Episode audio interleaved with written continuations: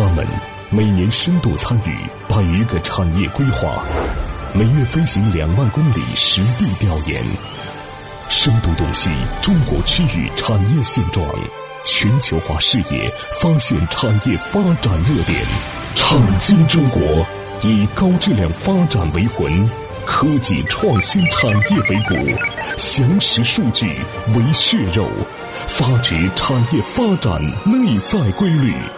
创新中国与趋势同行。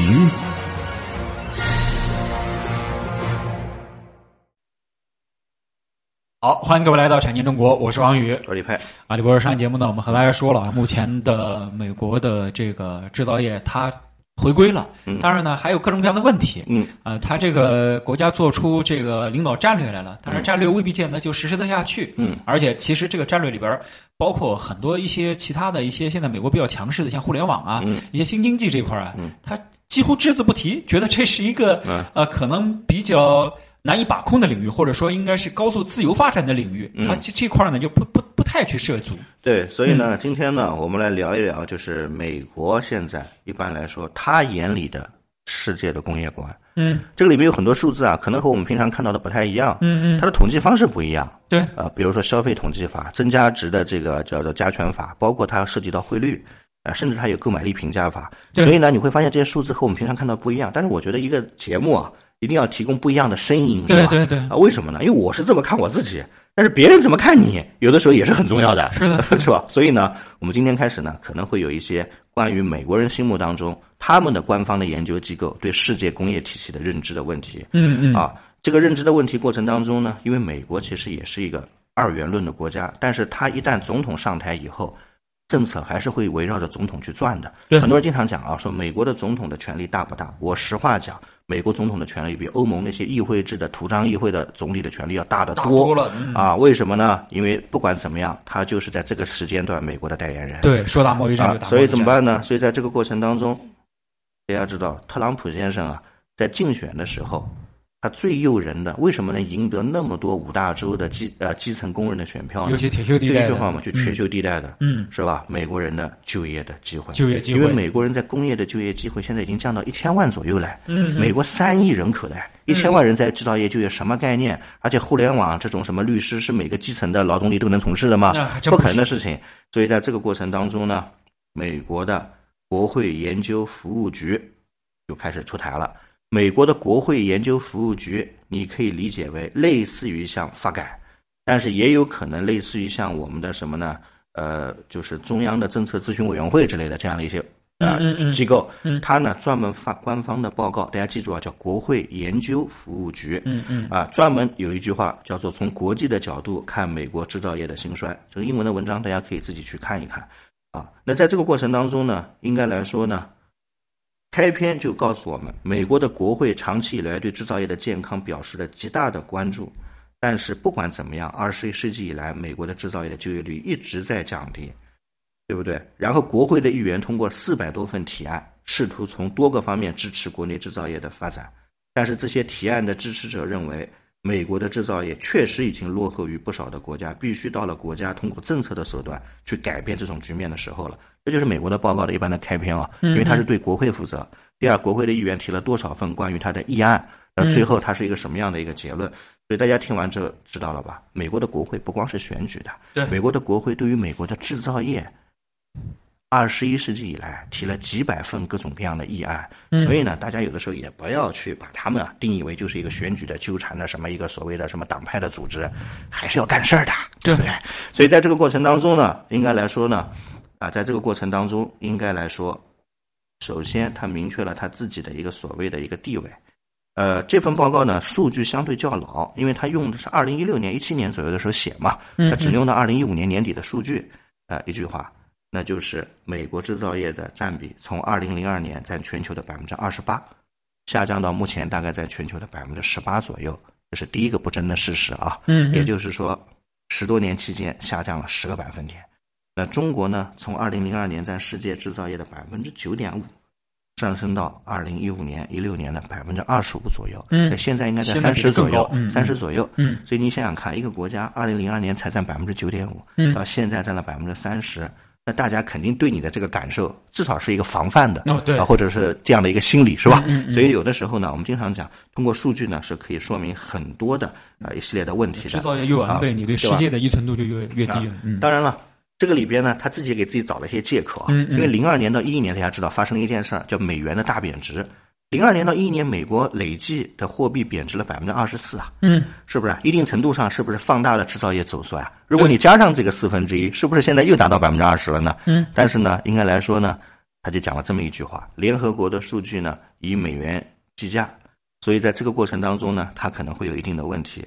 在一定的问题过程之后呢，可能里边有一件事情可能就特别有趣了，那就是制造业在每个国家究竟的比重是多少呢？这个问题啊，和我们的统计数据不一样。嗯嗯我跟大家说一下为什么统计数据不一样啊？我们讲的是第一产业、第二产业、第三产业，是吧？第二产业我前面讲过，包含制造业和什么建筑业吧？对，哦，所以我们今天讲，如果把中国的房地产和建筑扒干了以后，这纯制造业纯制造业多少呢？对我问大家，可能一般没人研究过这个问题吧？对，哎，美国国会帮你研究了是吧？好，好，嗯啊，就是中国的纯制造业占 GDP 里的百分之二十六点九四分之一。啊，就是二十六点九。嗯嗯美国的纯制造业占 GDP 的比重呢是百分之十二点三，嗯韩国呢是一个最牛的国家了，在主要的新兴经济体和发达国家里面，韩国这个比例能达到将近百分之三十。所以今天讲完这个节目以后呢，我们讲一句话：在世界所有有工业体系和新兴经济体里面，韩国是制造业占 GDP 比重最高的国家，中国是第二。这个数据可能和原来大家的认知会有差别，但是想想也是对的。韩国的工业制造是何许的能力啊？嗯，它四五千人口的这个十大财团，包括它对下一代物联网，包括它对它的五 G，甚至对这个整个的半导体的研究，给大家明确一点：真正的工业制造占 GDP 的比重，在主要国家里面，韩国是排第一的。今天我们把这个话说清楚。嗯大家有没有想过，韩国近年来是不是势头特别猛啊？很多人说不对吧？三星不是手机卖不动了吗？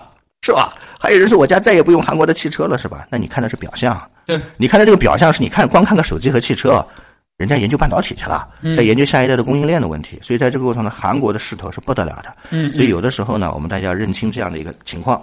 好，我下面首先给大家讲第一个问题啊，你觉得世界所有主要国家里制造业在 GDP 的这个占比的排名和比例，大概是个什么样的水准呢？好，韩国占将近百分之三十，这是第一名。第二名呢是我们中国，占了百分之二十七。大家猜猜第三名是谁？嗯第三名是德国，百分之二十三。这三个就构成了第一集团，前三名第一集团。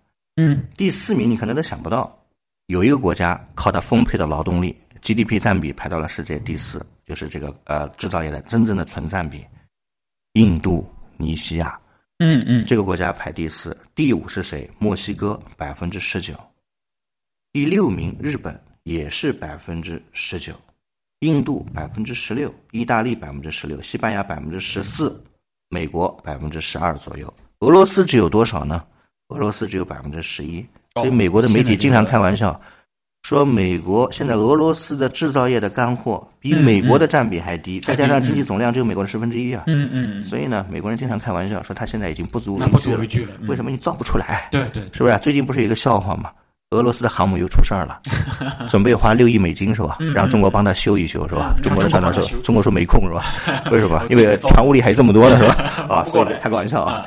巴西占百分之十一，法国占百分之十一，加拿大百分之十一，联合王国也就是英国英国占百分之十。嗯，所以大家发现一个问题吧，也就是欧洲主要都在百分之十和十一左右，美国也是百分之十，所以真正的发达国家，嗯，通常制造业的增加值只占 GDP 的百分之十，嗯，发展中国家和新兴经济体百分之二十，但是其中有俩奇葩。因为日本和德国怎么样也得算发达国家是吧？嗯这俩将近百分之二十，最后韩国逆了天了，占百分之三十。所以大家知道，韩国才是工业里边最依赖工业的这个国家，比咱还高两个百分点不容易啊！对大家知道，你问所有的街头采访，世界上哪个国家最依赖工业？可以讲中国是吧？啊，是韩国是吧？工业帝国啊，所以呢，给大家说一下，这就是目前呢他们统计出来的一系列的这样的一种这个数据。嗯这个数据讲完之后啊，我可能给大家讲另外一组数据，嗯，就是最近这十年啊，或者是八年当中，哪个国家制造业创造的就业机会增长是最快的？嗯，听完之后呢，大家可能会对我们以往的一些认知啊发生一些变化啊？为什么呢？哎，我觉得有变化是好的，对对，是吧？我们讲有矛盾有冲突，对，才能产生出解决的方法，是吧？啊，好，我们继续啊。好，这个待会儿片花之后和大家说啊，这个节目中途说一下节目的微信号以及节目的播出平台。节目微信号呢是蓝海五八八九八一，蓝色的蓝，大海的海的中文字的拼音 L A N H A I 五八八九八一。嗯，那么节目播出平台呢是上传喜马拉雅平台以及知识星球平台，大家可以呢呃搜索“产经中国”产业的产经济的经啊，产经中国进行选择收听。呃，我是王宇，我是李佩啊。待会儿片花之后，欢迎各位继续来到产经中国，待会儿见，待会儿见。他们深度参与百个产业规划，每月飞行两万公里实地调研，深度洞悉中国区域产业现状，全球化视野发现产业发展热点。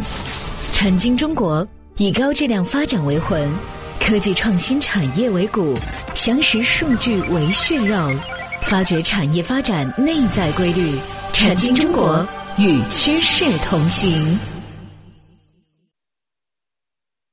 好，片完之后，欢迎各位继续来到产经中国，我是王宇，我李佩啊。刚才说了这个工业占比，嗯，呃，其实这个工业占比啊，嗯，呃，也体现了这个国家对于工业的一个依赖度啊，嗯，呃，其实工业还是我觉得是在各个产业里边还是非常重要的一个基础产业。是啊，嗯，所以呢，刚才我们颠覆了我们的第一个三观，就是韩国是最依赖工业的，对，而不是我们，是吧？嗯，好，第二个，因为在美国讲东西啊，一定得谈就业，是吧？嗯。